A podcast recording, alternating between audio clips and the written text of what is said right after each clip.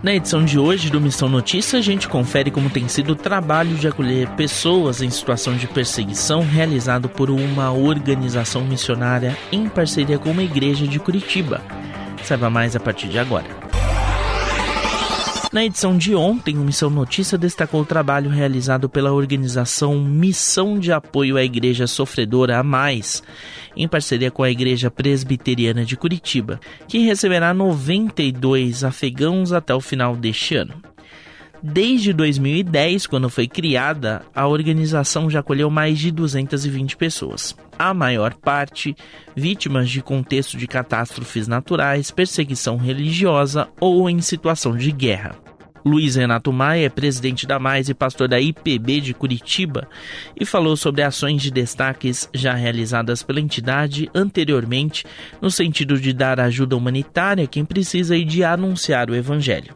A gente já recebeu é, mais de 220 refugiados aqui no Brasil. Cerca de 80% deles ainda estão aqui no Brasil, outros voltaram, né? Muito, muitos são da Síria.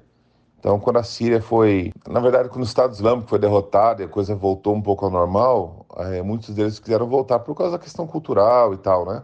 Mas a gente tem 80% do, dos que, que vieram ficaram aqui, estabeleceram moradia, e estão definitivamente integrados na, na, na, vida aqui como cidadão brasileiro, né?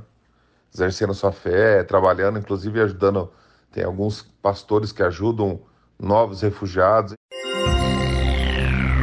Se você quiser saber mais detalhes a respeito das ações de acolhimento, acesse facebook.com barra mais no mundo.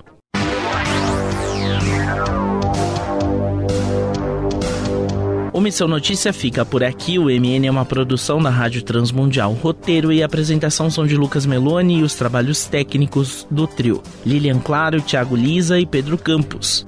Até a próxima edição.